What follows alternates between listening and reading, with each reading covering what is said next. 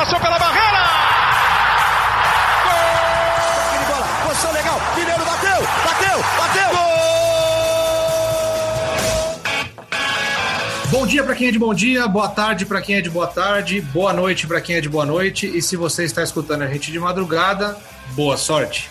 Eu sou o Leandro Canônico, editor do GE, e esse é o podcast GE São Paulo 74.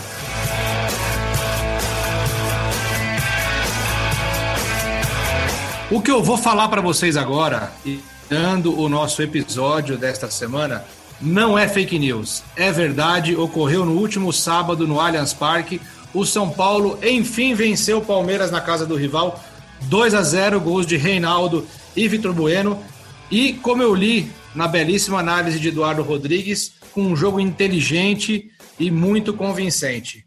E logo de cara a gente trouxe um convidado via áudio. Ele mandou um áudio para a gente, porque esta noite ele está no Bem Amigos, então não pôde gravar com a gente. E ele, por áudio, mandou a opinião dele sobre Fernando Diniz, que estava pressionado há dois jogos e agora está sendo ovacionado pela torcida do São Paulo. Vamos ouvir o comentarista Alexandre Losetti. Fala, meus amigos do GE São Paulo, que saudade de vocês, tudo bem? Olha, muito obrigado por esse espaço para eu falar rapidamente sobre três tópicos. O primeiro é aos anti do Diniz, não que eu seja um dinizista, né, mas eu também estou longe de ser anti. Então, os antes parem de reclamar da saída de bola, porque o repertório do Diniz está maior que o de vocês. Vocês só reclamam da mesma coisa e reclamam do que dá mais certo no time do São Paulo, que é a saída de bola com é, toques curtos, com ela no chão, sair jogando. Contra 90% dos adversários dá certo, e se não fosse essa saída, o time não estaria tão bem colocado como está no brasileiro e estaria eliminado da mesma maneira nos campeonatos em que foi, principalmente na Libertadores, que não tinha time para avançar. O Paulistão foi bizarro, é outra história.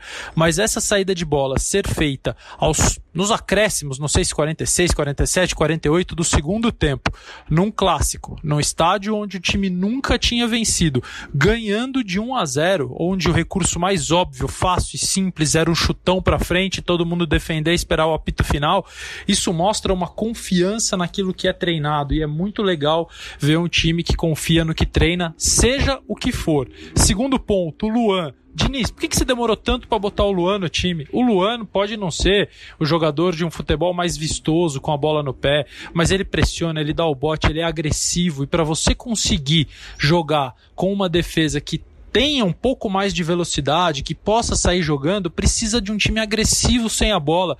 Eu não entendo por que os técnicos demoram tanto para colocar o Luan para jogar. Desde que ele subiu naquele time do Diego Aguirre que jogava pessimamente mal, mas liderava o campeonato milagrosamente em algum momento, o Luan para mim já era o grande ponto para o Diniz pelo colocado. E última coisa é um jabá. Hoje, segunda-feira, tem Rogério Ceni no Bem Amigos, que interessa duplamente a torcida do São Paulo.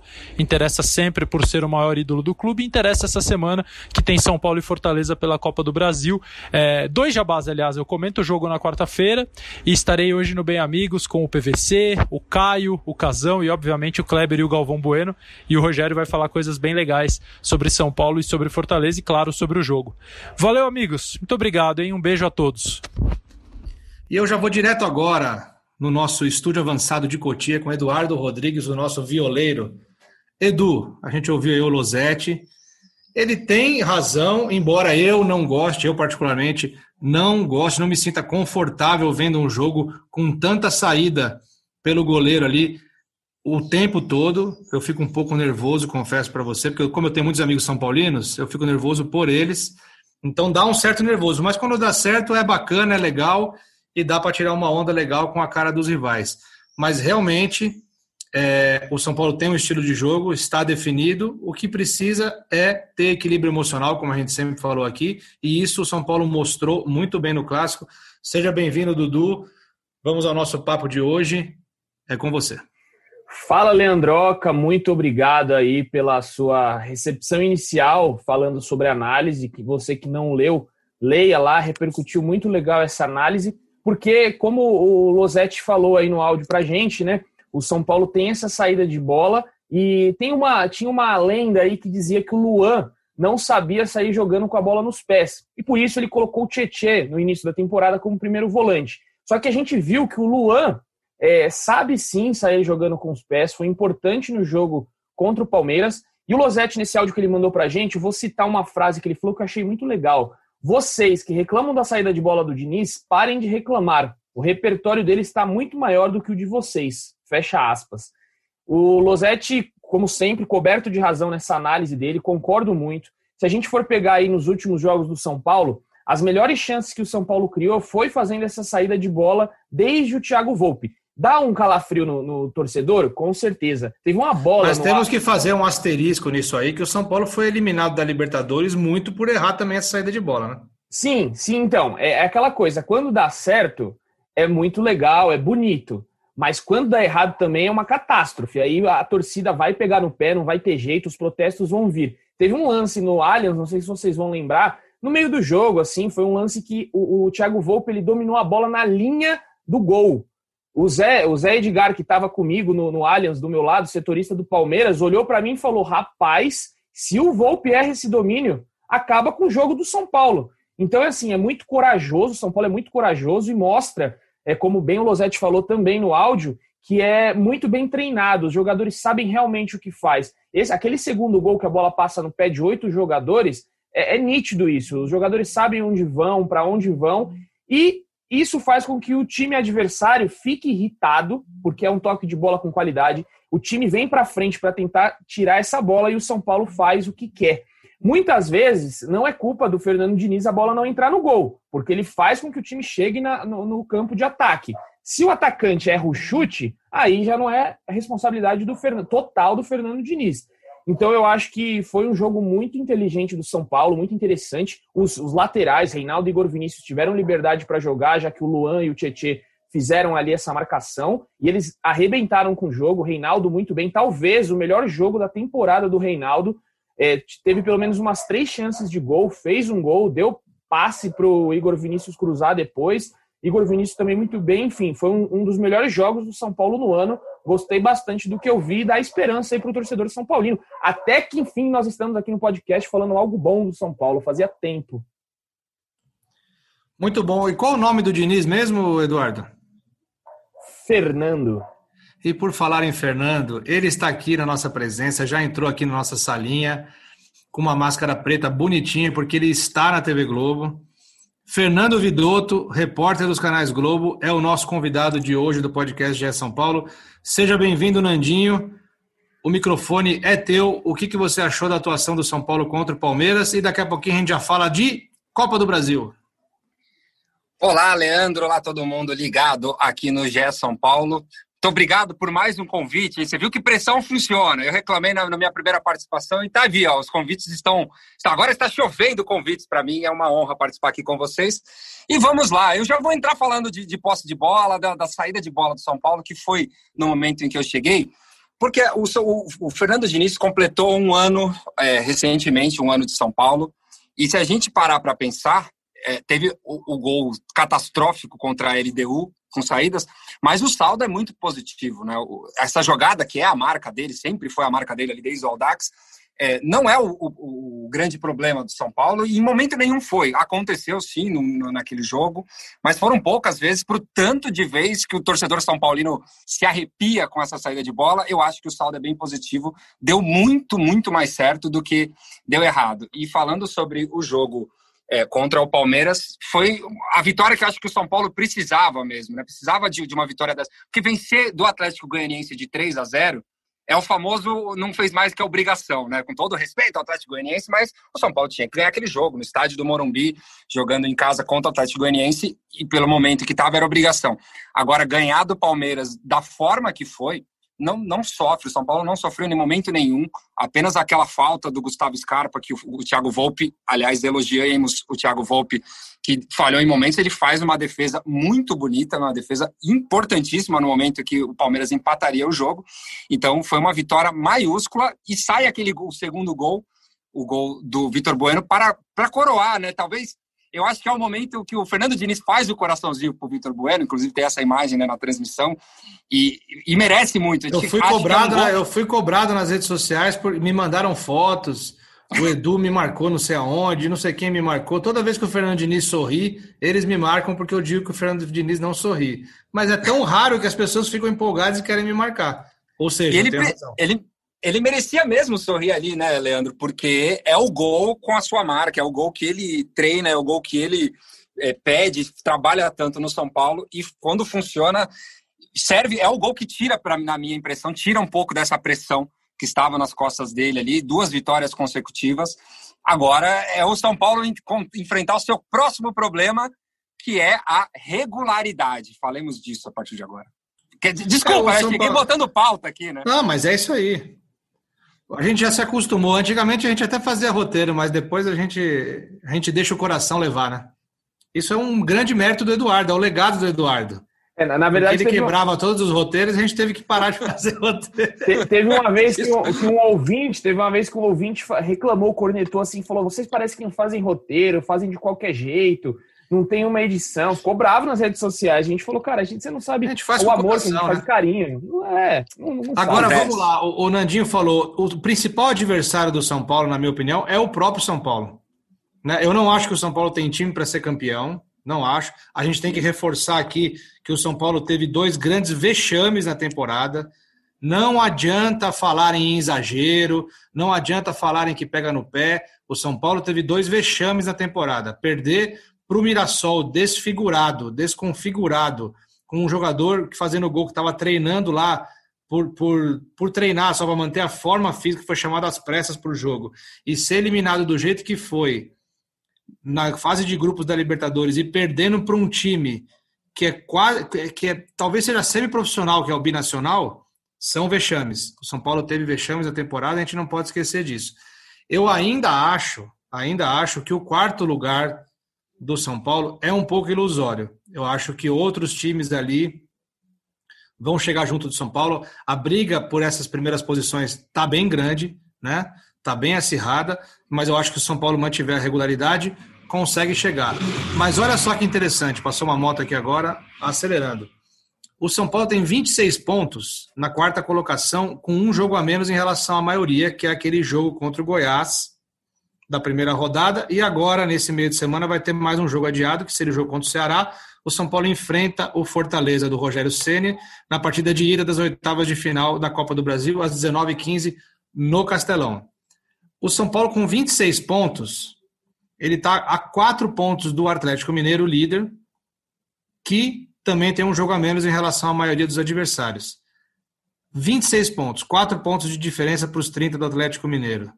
Se o São Paulo não empata com o Bragantino em casa, se o São Paulo não empata com o Bahia em casa, o São Paulo hoje era líder do Campeonato Brasileiro junto com o Atlético Mineiro para você ver como a falta de regularidade que a gente vem falando do São Paulo aqui atrapalha o time. O time não é competitivo porque ele não é estável, né? Ele é um time que tem estilo de jogo, tem repertório, quando encaixa vai muito bem, mas quando vai mal, assim, é derrocada. Assim, então a gente espera e a gente torce aí para que o São Paulo tenha é, um equilíbrio emocional, continue com esse equilíbrio emocional dos últimos dois jogos e que possa enfrentar o Fortaleza, que é um, um bom time, um time muito bem treinado pelo Rogério Ceni. E no fim de semana também tem um páreo duro com o Grêmio, que é um time que está na parte de baixo da tabela, mas que está desesperado e tem bons jogadores. É, o que eu acho do, do São Paulo, do Fernando Diniz, é que a gente não pode se empolgar muito, o torcedor não pode se empolgar muito com ele, porque a gente nunca sabe o próximo jogo como vai ser. É, o São Paulo às vezes faz dois jogos bons, chega no terceiro e fala agora vai, mas aí não vai. Então a gente tem que. Eu, eu tenho um pouco de cautela para tratar é, esse São Paulo, porque é o que você falou, a parte anímica desse time pesa muito. Se o time leva um gol, é, é dificilmente consegue reagir. É, foram poucas as vezes no ano, na temporada, que o São Paulo conseguiu reagir. Então eu acho que se passado do Fortaleza, umas quartas de final do, da Copa do Brasil, já dá uma outra cara para esse time, já dá um outro ânimo. O, o, o, o que o Fernando Diniz precisa é, na carreira? Um título importante. O Fernando Diniz, para ele, ele ser é, confiável, ele precisa de um título. A torcida vai pegar no pé dele muitas vezes por essa falta de título. Ele é muito é, ainda um, um, um, treinador inexperiente nesse sentido. E a torcida do São Paulo é acostumada com títulos, três vezes campeão da Libertadores, três vezes Mundial, brasileiros. e quer um treinador que, que tenha títulos. E aí eu acho que vai precisar um pouco da, dessa compreensão da torcida. É muito difícil, a torcida do São Paulo, a gente sabe, não tem mais paciência para esperar o trabalho ser executado até o final. Aí, vamos supor que na Copa do Brasil seja eliminado e no brasileiro não consiga, aí vai falar: olha, o Fernando Diniz realmente não, não tem como. Então, eu achei que foi um acerto da diretoria bater o pé e segurar nesse momento, até porque está acabando o mandato do Leco. Então, seguraram ele ali. Não teriam outro treinador para colocar. É, eu estava tendo uma discussão até essa, é, essa semana é, com algumas pessoas disso aí. Quem colocaria no lugar e qual é outro treinador que tem uma filosofia de jogo no Brasil hoje? São poucos que tem. Então o Diniz tem e a torcida vai ter que ter a paciência agora, que já está esgotada, para ver o que, que vai ser desse São Paulo. Mas uma, uma classificação na, na Copa do Brasil, eu acho que seria um, um, um alento aí para o torcedor e para o Fernando Diniz. Copa do Brasil, aproveitando já entrando no assunto, Copa do Brasil que seria um título inédito para o São Paulo, né? O São Paulo chegou uma vez à final da Copa do Brasil, em 2000, perdeu do Cruzeiro na final, um jogo que dói até hoje na alma do São Paulino. O São Paulo empatou 0 a 0 no Morumbi e perdeu de 2 a 1 de virada, né? Foi um jogo muito complicado, foi foi triste para quem para quem viu, peraí que a Clarinha está latindo e assim passa, não tem problema. A gente vai aqui, estamos todos de home office, é assim então, que funciona. Os mascotes, fazia tempo que não aparecia. Exatamente. Então, assim, o São Paulo tem na Copa do Brasil, são oito jogos para ser campeão, acabar com um jejum né, de títulos, conquistar um título inédito e ganhar uma bolada que pode ajudar o time também. Mas eu nem gosto de falar, eu vejo às vezes o torcedor falando, os comentaristas falando, ah, a Copa do Brasil é um campeonato muito rentável. Eu acho até que o, o dirigente lá pensar isso, tudo, mas o torcedor, cara, tem que pensar em ser campeão. Se vai render muito dinheiro ou pouco, tem que ser campeão. Né? O São Paulo precisa ser campeão. E eu acho assim, os dois jogos agora foram muito bons, legal, São Paulo recuperou a confiança, mas tem que manter a pegada aí. Vai lá, Nandinho.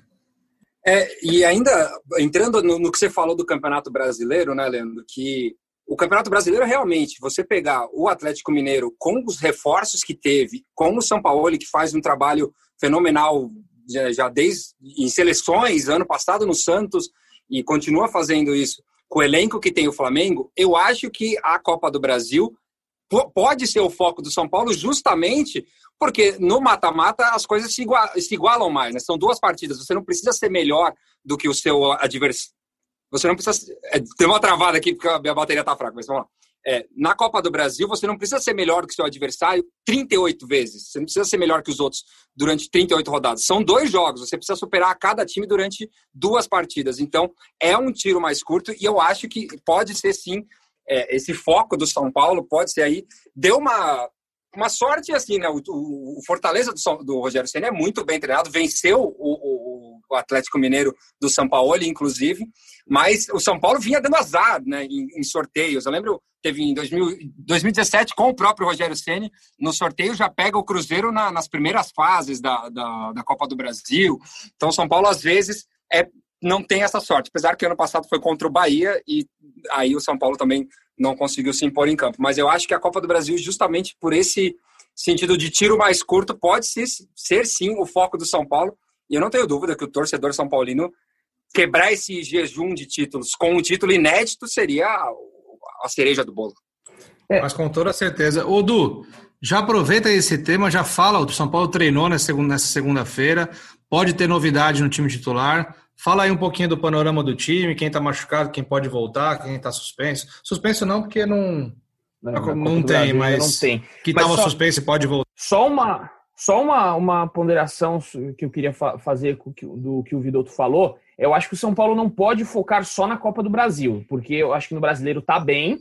É, e aí pode rolar, vamos supor que chegue na final da, da Copa do Brasil e perde na Copa do Brasil e largou lá atrás do Campeonato Brasileiro, depois não consegue uma classificação para Libertadores. Aí no ano que vem já começa uma temporada sobre pressão novamente. Então eu acho que o São Paulo tem que brigar ali no, no brasileiro, continuar nas primeiras posições. Acho que título é muito difícil pelo elenco que tem. É, se a gente for ver o banco do São Paulo, são muitos garotos. Né? A gente sabe que num campeonato brasileiro precisa de um elenco um pouco mais é, experiente, um pouco mais rodado. Mas na Copa do Brasil tem que manter ali uma, um bom desempenho e continuar nessa pegada do Campeonato Brasileiro. E falando da Copa do Brasil, que o São Paulo vai até o Castelão para enfrentar o Fortaleza, é, o, o, time treinou nessa segunda-feira, fez a reapresentação, teve folga ontem, né? No, no caso, ontem, domingo, a gente está gravando na segunda. E aí tem a volta do Gabriel Sara. O Gabriel Sara não enfrentou o Palmeiras porque estava com uma, com uma suspensão pelo terceiro cartão amarelo. E aí o Fernando Diniz colocou o Tietê no seu lugar. O Tietê jogou muito bem. É, o Tietchan vinha sendo muito pressionado pela torcida, cobrado. Teve um protesto lá que o Tietchan foi é, hostilizado por parte da torcida e voltou a jogar muito bem recebeu muitos elogios. Pelo que eu acompanhei, um termômetro básico, que são as redes sociais hoje, né, já que a gente não tem torcida na, no estádio, no termômetro das redes sociais o Tietchan foi muito elogiado. E aí vai ter essa briga aí: coloca o Gabriel Sara ou deixa o Tietchan? É, o Sara também estava muito bem, a gente vai lembrar aí, fez os dois gols é, fez um gol, na verdade, contra o Atlético Goianiense, deu passe para outros dois. Então é uma briga boa, uma, um quebra-cabeça aí que o Fernando Diniz vai ter que resolver. É no ataque, eu acho que não muda, vai continuar Brenner e Luciano, e os desfalques continuam os mesmos dos lesionados, que é o Hernanes, Lisiero, Rojas, Valse e, e o Juan Fran. Os cinco estão lesionados ainda e não vão disputar a partida. Além do Arboleda, que está com a seleção equatoriana. É, ele pode até voltar a tempo do jogo, só que ele não, não vai ter é, possibilidade de jogar, porque o jogo com o Equador é, não vai ter aquele tempo que a FIFA permite de um jogo para o outro.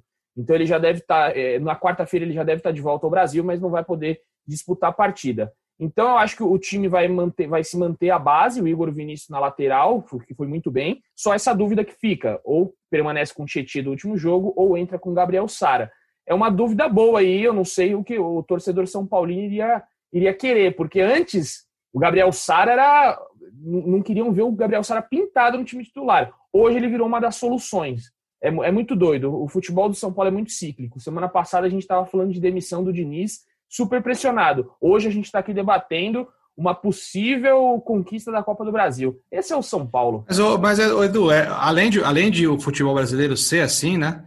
É, é, da cultura dele, é da característica dele. É, eu acho que a gente tem que procurar evoluir sempre em algumas coisas, mas assim, o resultado aqui é importante, não tem jeito, é, a cultura é outra. Eu acho que algumas coisas a gente pode até copiar de outros lugares e ver o que é bom, o que é melhor, mas eu acho que essa cultura não vai. É, o, o torcedor quer ganhar, ele quer ser campeão, ele quer ganhar jogos, quer ganhar clássicos. Inclusive o São Paulo, nesse ano, está invicto em clássicos, três vitórias e três empates. Isso é algo muito importante, é algo que mostra é, uma melhora em relação aos últimos anos. O São Paulo era um saco de pancadas em clássicos. Eu ia te perguntar ah. isso, né, Leandro? Há quanto tempo o São Paulino não pode falar que está invicto em clássicos no ano, né? Não ter perdido nenhum. Isso, isso faz muito tempo. Pois é, então assim, eu, mas eu, eu acho que, que o, o, Posso só. Posso aproveitar só esse o Alexandre Givesbrecht, que é o nosso parceiro aqui, o historiador de São Paulo. Que Sim, grande abraço, grande abraço. Grande abraço. Ele leu a matéria do GE, que a gente colocou, fez essa matéria ontem, no domingo, e ele me mandou aqui, ó. O São Paulo só passou um ano inteiro invicto em clássicos por duas vezes em sua história. Uma no ano encurtado, de 1935, que o São Paulo fechou as portas, e o outro no, em 1980. O São Paulo ainda vai ter o segundo turno para enfrentar todos os outros, então ele pode igualar esse, esse dado de 1980. Em termos de aproveitamento, 2020, é, o São Paulo está com 75% de aproveitamento. É, em 1980 foi 88,9%, foi muito maior. Mas é um dado interessante aí que só duas vezes na história o São Paulo passou um ano inteiro sem perder para os seus rivais. Repetindo, 1935 e 1980. Muito bom. O que eu vinha falando é que assim, o São Paulo vai ter isso mesmo, ainda mais num time que é campeão todo ano, que está disputando todo ano. Você pega o Palmeiras, por exemplo a torcida tá maluca. O time perdeu do, dois jogos no ano, né? E o pessoal tá maluco. Quatro jogos no ano, acho. São quatro ou são dois? Eu não lembro agora. Mas assim, perdeu muito pouco no ano, né? Então, assim, é, e o pessoal tá maluco com o Luxemburgo, que é troca de treinador. Isso é, do, é da cultura do futebol brasileiro, que a gente tem que mudar aos poucos, mas o, o, a, a briga pelo resultado, a ânsia pelo resultado, ela vai sempre existir. Mas no São Paulo isso é acentuado porque o torcedor está ferido, o torcedor está numa fila de títulos, o torcedor não confia no time. É óbvio que é, sábado acabou o jogo, os memes já estavam prontos, com o Fernando Diniz lado do Guardiola, é, uma série de coisas, e isso é legal, isso é bacana, isso é divertido. Mas que o São Paulino tem um pé atrás com o time, isso tem. Então, por exemplo, quarta-feira é, não vai confiante, né? Vai olhando ali, tateando tal. Sábado tem um jogo importante no Morumbi também pelo Brasileirão. E assim vai indo. É, queria saber de vocês, a gente já caminhando um pouco para o final aqui, que hoje o nosso papo é curto. É, é, e também porque daqui a pouco, terminando aqui, eu estou de férias. É, vou descansar. Eu queria saber de vocês um palpite aí para a Copa do Brasil. O que, que vocês acham que ser, vai ser desse jogo com o Rogério Ceni? E se o estilo de jogo do Diniz com o Rogério Ceni é ali sinônimo de um bom jogo, de um jogo aberto com boas chances? Você ouvinte aí então já sabe por que o episódio vai ser curto, né? Porque o Leandro Canônico quer tirar as férias dele, quer curtir esse solzinho aí na, na sua varanda. Tá certo, não tiro a razão, merece Leandro Canônico, sempre trabalhando muito aqui. É, Só lembrando que aqui onde eu tô é uma cozinha, não é varanda, nem varanda tem. Não, eu sei, mas na sua varanda você vai tomar um solzinho. E aí, vamos lá, é o palpite, já que o, o, o, nosso Felipe Ruiz, o Praza aí gosta de falar que eu gosto de palpitar. Então, eu vou palpitar 1 a 1 no Castelão, 1 a 1 e 1 a 0 no Morumbi. O São Paulo se classifica pelo momento que vive. E aí, só dizer por que, que eu acho que não dá muito para confiar nesse São Paulo, pelo que eu disse um pouco anteriormente. Não tem é, elenco, não tem muito elenco. Se a gente olha para o banco do São Paulo, eu fiz uma conta no jogo contra o Palmeiras, é, tinham sete atacantes no banco de reserva. Não tinha nenhum meio armador no São Paulo, nenhum meio armador. É, o lateral esquerdo tinha o Léo, que é improvisado na zaga. Se fosse contar só zagueiro, só tinha um, que é o Rodrigo Freitas. Ou seja, o São Paulo não tem um elenco fortificado, um, um elenco forte. O único volante era o Rodrigo Nestor da base. Ou seja, é complicado. Se você precisar de jogadores, ainda mais nesse período que vão ter um pouco mais de lesões por conta do tempo que a gente passou parado, pelo tanto de jogos que tem, o São Paulo vai sofrer muito. Então, por conta disso, eu não vejo um São Paulo ainda com cara de campeão, fala, nossa, esse São Paulo pode ser campeão. Mas eu acho que passa do Fortaleza com, com certo grau de, de, como é que posso dizer, com certo grau de tensão para os São Paulinos. É, eu acredito, olhando, eu estou pensando no, no, no, jogo entre São Paulo e Fortaleza, né, os jogos que São Paulo já fez com Fortaleza, o São Paulo ainda não perdeu do Rogério Ceni, né? São Paulo, inclusive, venceu todas as partidas que enfrentou o seu ex-goleiro e ex-treinador.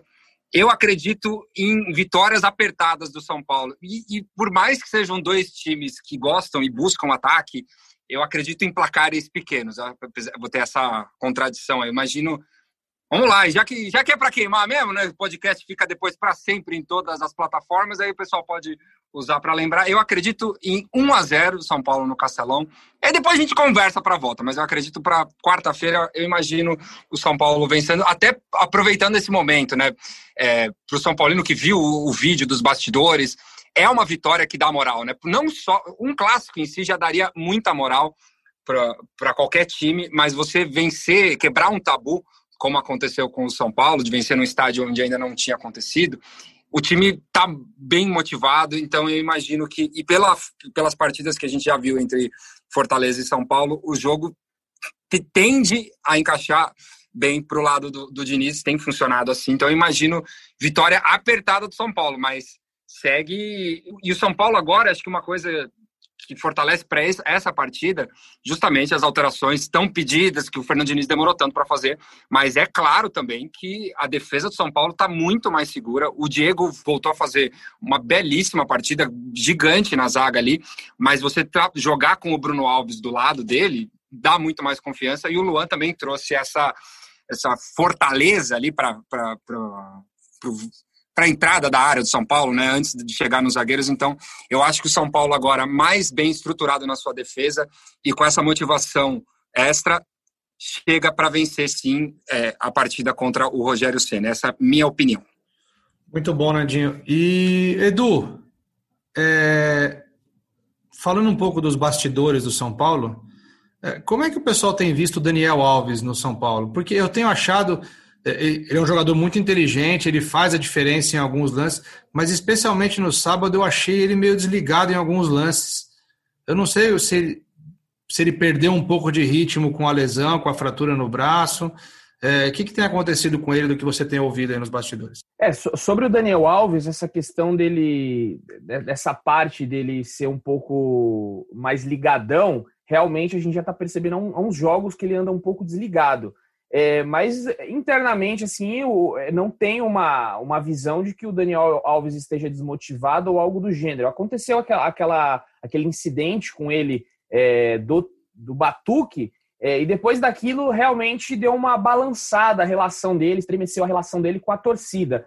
E assim, eu, eu, eu acredito que mexe sim, não que ele tenha falado algo, mas uma, opinião minha, que acaba mexendo sim com o jogador. Ele tem todo esse amor pelo São Paulo, que ele sempre disse, voltou para cá porque queria jogar no time do coração, e aí ele retorna e, e, recebe as críticas pesadas que ele acabou recebendo. Eu acho que de alguma forma, sim, isso mexeu um pouco com ele. A gente percebe que o Daniel Alves é um jogador que muitas vezes está nas redes sociais, é, tá, tá ali falando com o São Paulino, ele parou um pouco de fazer isso. E outra coisa que me chamou a atenção, não sei se vocês repararam nisso, tem aquela foto do vestiário que tá todo mundo feliz e contente. Vocês viram o Daniel Alves ali? Eu não vi. Eu, eu achei um pouco estranho, me, me, é, me causou uma sensação. Eu até eu, eu vi o vídeo dos bastidores, tentei encontrar ele ali, também não achei. Então, assim, só foi uma, uma sensação. Não estou dizendo que é, ele não, não quis sair na foto, mas me, me estranhou essa, essa, ele não estar na foto. E o vou até aproveitar, é, vou aproveitar deixa então e vender minha reportagem e talvez explicar um pouquinho só, just, especificamente sobre a parte da foto. Hoje a reportagem que vai ao ar nessa terça-feira no Globo Esporte vai ser com o fotógrafo do São Paulo, Rubens Kiri. É, vai ser uma brincadeira, mostrar com imagens né, dessa vitória, de que foi não são fotos normais que ele tirou naquele dia, acabaram se tornando fotos históricas. Foi a primeira vez que o São Paulo venceu né, no estádio do Palmeiras depois da sua reforma. E aí, a gente falando sobre as fotos marcantes, o Vitor Bueno vai comemorar na câmera dele, chega perto demais da lente e a foto não saiu boa, então essa matéria é meio em cima disso. E ele comenta justamente a foto final ali, todo mundo no, no vestiário, e ele fala, por, por coincidência a gente estava falando sobre isso, ele falou que foi uma foto que não é a melhor foto dele, porque foi uma foto natural. O pessoal tava ali, foi se juntando, vira ele ali, começa a gritar e tal. E ele até comentou, ele, ele falou justamente sobre isso. Ele falou: pô, você vai olhar a foto, você vai ver que tem oito, nove jogadores aparecendo, o resto tá meio atrás, porque foi realmente uma foto natural. O pessoal tava ali no ânimo e começou a gritar, juntaram e aí a foto saiu. Então, imagino que seja então por isso que o Daniel Alves e muitos outros jogadores não, não estão na foto. Mas você falou sobre isso agora, Eduardo, e eu lembrei então a explicação do Rubens Kiri que tirou aquela foto, que foi isso, foi um momento natural ali, né? então muita gente não estava ali na pertinho na hora da foto, pode ter ficado atrás, então essa é a explicação do fotógrafo sem querer. E só para fechar minha, minha, minha participação aqui sobre o Daniel Alves, eu acho que é, para um jogador que jogou sempre na Europa, vir aqui para o Brasil e ver o tanto de desorganização que tem, isso acaba assim mexendo com o jogador. Então, é, eu acredito que ele não esteja 100% contente com tudo que está acontecendo e isso acaba refletindo dentro de campo, é inevitável. É, tenho percebido mesmo que o, que o Daniel, às vezes, ele tem, é, entre aspas, né, como a gente fala no futebol, dormido um pouquinho, tá, um, tá dormindo um pouco, às vezes é, tá perdendo bola boba, não tá colocando corpo como antes. É, vamos ficar ligados aí nos passos do Daniel Alves, que é um, é um personagem do futebol brasileiro que a gente sempre tem que ficar ligado. Mas ele é muito importante para o time. Ele, ele, ele coordena ali. E o que eu gosto dele assim, é que ele reclama o jogo inteiro. Tem gente que não gosta, mas eu acho importante, porque ele reclama o jogo inteiro. Ele tem que reclamar mesmo. Senão as pessoas ficam ali naquela, naquele marasmo ali. Pô, é São Paulo, é time grande, é clássico, tem que estar tá ali ligadão. Muito bom, Nandinho. Obrigado pela sua participação. Foi uma honra outra vez que você participou. Eu não estava, por provavelmente algum motivo de escala ou folga, né? Então eu agradeço sua presença, agradeço sua disponibilidade, é sempre um prazer te ter aqui. E que bom que foi num dia de notícias positivas para o São Paulino. Muito obrigado a vocês pelo convite. Eu sou a prova viva de que reclamar funciona, tá? Reclamava o tempo inteiro. Vocês nunca me põem no GE São Paulo. E tá aqui, ó, pela minha segunda vez participando. Muito obrigado a todos. Esse GE São Paulo, que é um podcast, viu por sorte, porque se dependesse do Leandro Canônico hoje, teria sido um áudio de WhatsApp, pois o menino está saindo de férias e está com pressa. De jeito algum eu faço com o maior prazer, mas eu não posso estourar aqui minhas horas extras. Pode dar problema isso aí. né? Então a gente vai seguindo para ser rapidinho. E também porque logo já tem jogo contra o Fortaleza e eu tenho certeza absoluta que na quinta-feira o Edu, o Leozinho e o Razan vão fazer um programa espetacular. E eu, direto das minhas férias, do conforto do meu descanso, vendo os meus seriadinhos, eu vou tirar uma horinha ali para ouvir o podcast de vocês, porque eu vou estar acompanhando. Dudu, obrigado mais uma vez. Valeu, Leandroca, Vidoto, por ter aceitado o convite aí. Sempre muito bem-vindo, sempre bom ter você conosco.